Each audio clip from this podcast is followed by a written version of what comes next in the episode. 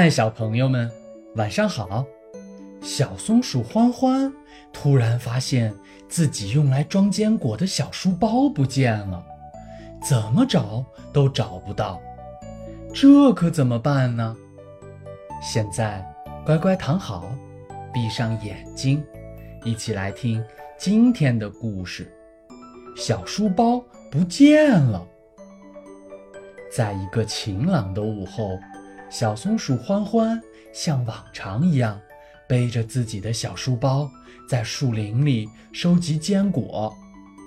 忙活了整整一个上午，欢欢总算找到一个特别大的坚果。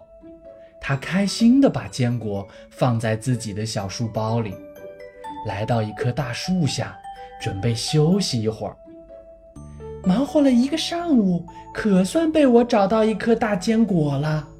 我可要先午睡一会儿。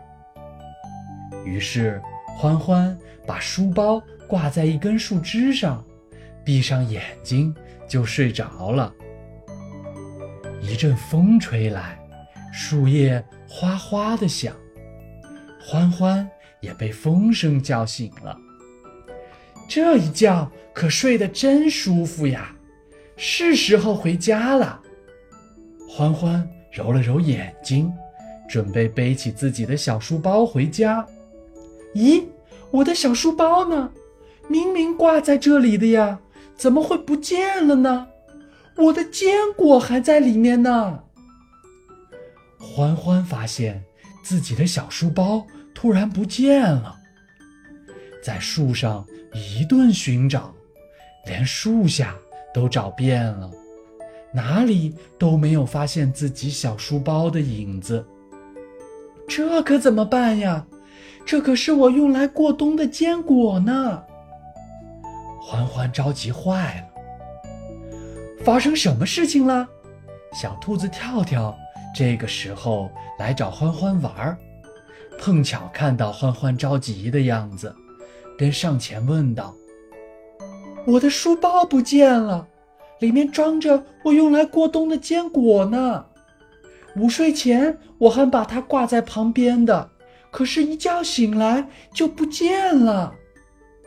欢欢着急地说道：“别担心，再仔细想想，有没有可能落在什么地方呢？”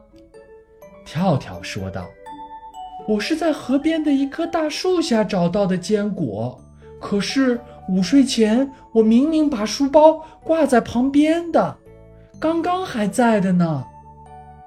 挂在哪里了呢？小兔子跳跳问道。就在……咦，我挂书包的树枝怎么不见了？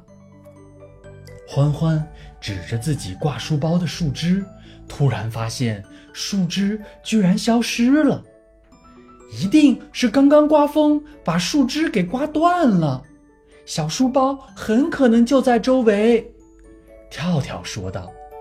可是大树下面我都找遍了，到处都找不到我的小书包。欢欢看着大树周围，沮丧地说道。两个小伙伴又围着大树找了好久，都没有发现小书包的踪迹。跳跳。这个时候也有些不知所措了。就在这时，又一阵风吹来，树上的叶子被风吹得落了下来，一根树枝落在了河里。我知道啦！跳跳突然大声说道：“我们可以去河流的下游找找看。”说着，跳跳。拉着欢欢一起沿着小河流动的方向找了起来。两个小伙伴沿着河流走了很久，突然，欢欢高兴地叫了起来：“我的小书包，我的小书包在那里！快看！”欢欢指着前方，原来他的小书包卡在了两块石头的中间。欢欢和跳跳。赶忙跑了过去，欢欢拿起书包，打开一看，自己的坚果还安然无恙地躺在书包里面。原来呀，因为刮风挂在树枝上的小书包从树上落在了河里，沿着河流飘到了这个地方。在跳跳的帮助下，欢欢终于找到了自己装坚果的小书包。两个小伙伴开心极了。